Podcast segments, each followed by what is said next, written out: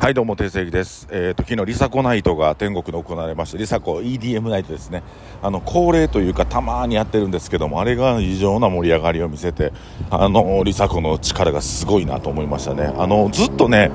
こう、リサコはパートナーで入ってくれてるので、パートナーで入ってる時もお客さんね、呼んでくれたりするんですけど、ああいうイベントの、イベントとなった時の、リサコの強さはすごいですね、やっぱり。はい。で今日からは、えーと、命食堂から8月8日オープンの命食堂から、あのー、ちょっとイベントというか周年ですね。今日から678と3日間周年のイベントを行います。あのー、そちらはね、えー、スンドゥブと蒸し豚が500円、えー、そして、えーと、受選挙フォローしてもらった合言葉を言っていただくと、えー、88円で、えー、ドリンクが飲めますので、えー、ぜひ皆さんこの機会にお得に食べてくださいね。スンドゥブとお酒飲んでも600円いかないという画期的なイベントでございますので、えー、皆さんのね財布事情も夏でいろいろ旅行行ったりしたしてると思うので、えー、ね、お安く飲んでいただければと思います。はい。命食堂の周年が今日から始まるといういうことです。あの僕よう意味分かってなかったんですけどなんかおたさの姫っていう言葉あるじゃないですか。おたさ。オタクサークルの中ではえー、アイドル的な存在であるみたいな。で、俺、なんかいろんなことにも言えるなと思って、で、ちょっと話変わるというか、まあ変わってないねんけど、こう、表現を変えると、僕常に自分が思ってるのは、世界を狭くすると、えー、っと、幸せを感じやすくなるんですが、えー、っと、その分成長ができないと。ね、世界を狭くして、自分の生きる世界を狭くしていくと幸せを感じやすくなるんねんけど、えー、っと、成長はしにくい。で、世界を広く捉えると、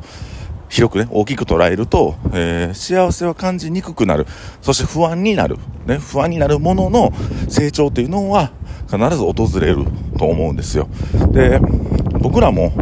まあ、命食堂1店舗で、それこそ13年前、12年前か、10年前に命食堂を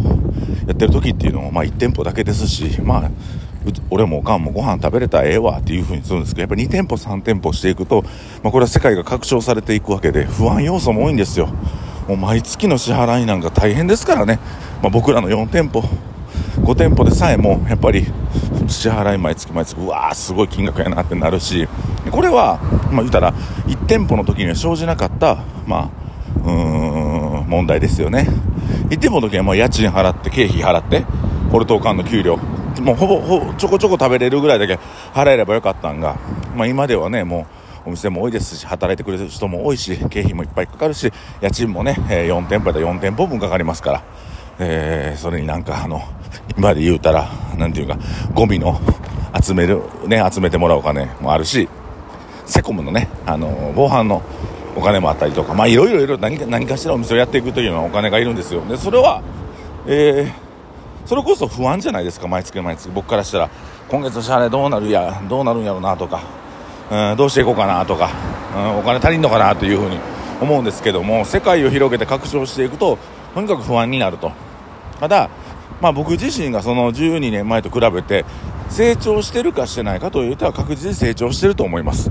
やっぱりこう広い視野を持ててるので常に4店舗を見ながらあの4店舗がどうやって盛り上がっていくかっていう風な、えー、イベントを組んだりとか、えー、昨日はね、あの、お声かけさせてもらった皆さんありがとうございます。ちょっとゲストバイトを組んでまして、もう各店舗振り分けて、えー、盛り上がるように配置をしていき、いくというね、ね、あの、ゲストバイト本当に楽しいんでね、ぜひ皆さん、あの、機会があればやってほしいんですけど、というふうにこういうゲストバイトも、まあ、あの、4店舗分組んでいって、で、4店舗がどうやって盛り上がるか、4店舗のメニューとか、4店舗の新メニューとかっていうのを視野がだいぶ広がって、まあ、拡張、世界が拡張されていったわけですけども、さっき言ったように不安も多いと。で、あのなんか、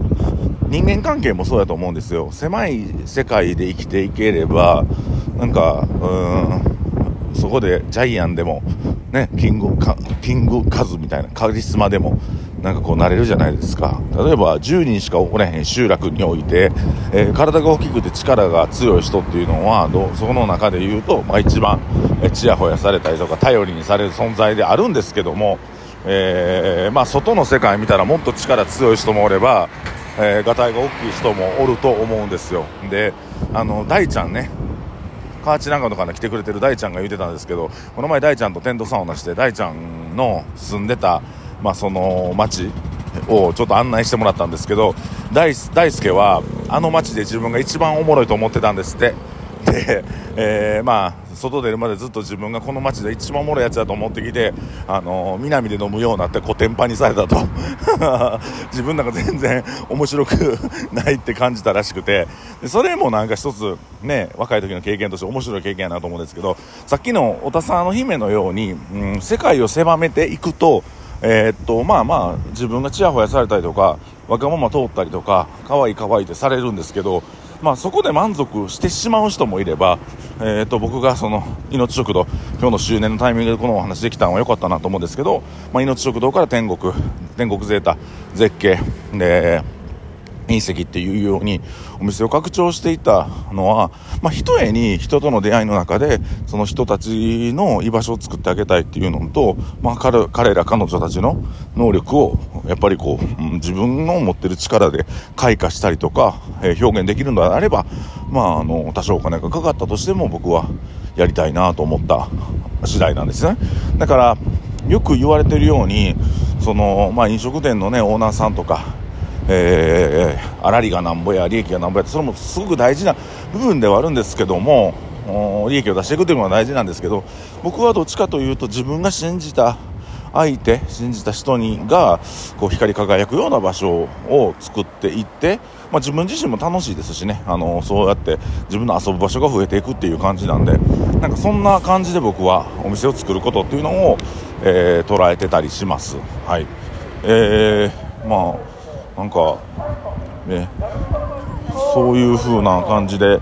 お店をやっていくとたまにね、えー、お店を流行らしたいとか、えー、お店を盛り上げたいという人らの相談を受けることがありまして昨日もちょうどそういうタイミングやったんですけどもどうやったら、まあ、お店が流行らし流行るんですかと言うとね。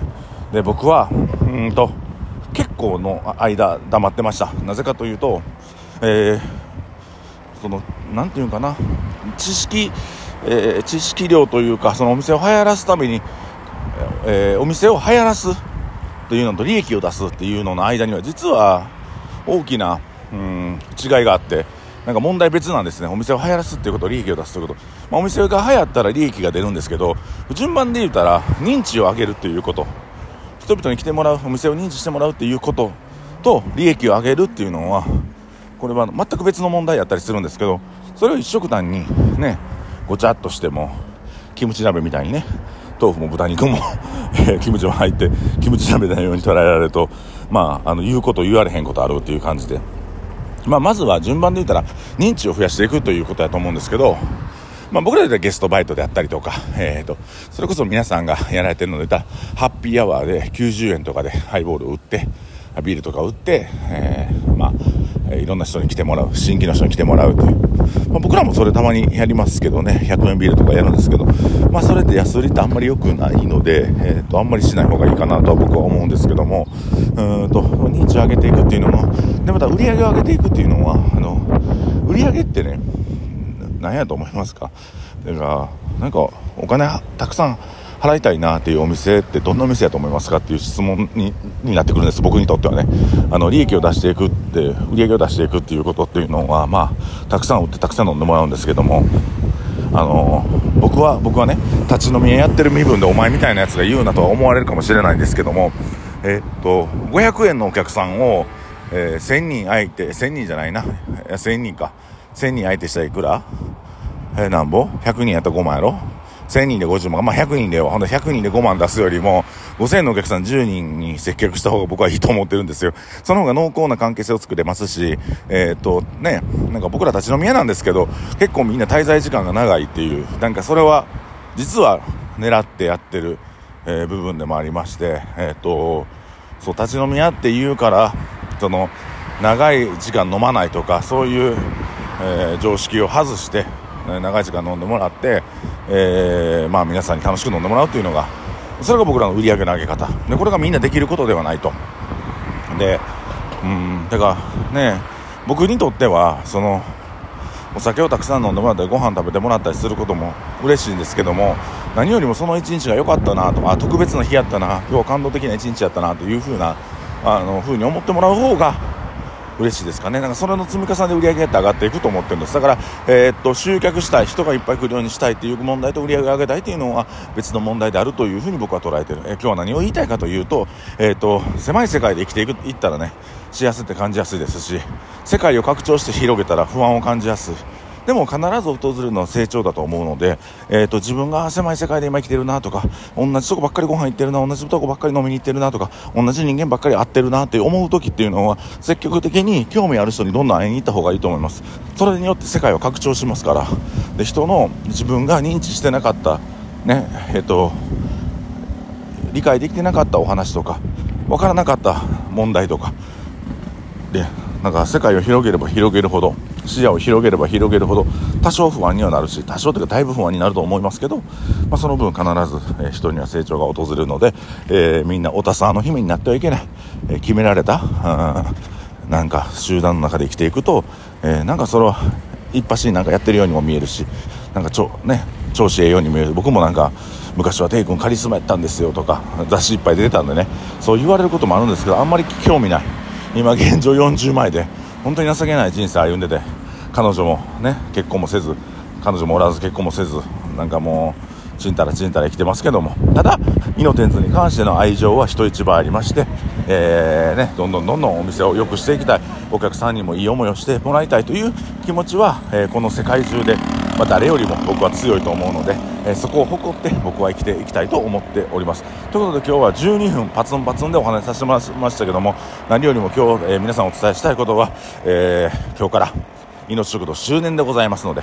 えー、ぜひ皆さん88円と500円握りしめて、えー、命食堂に飲みに来ていただければと思います。ということで今日も、え、僕がね、毎日毎日僕はすいません。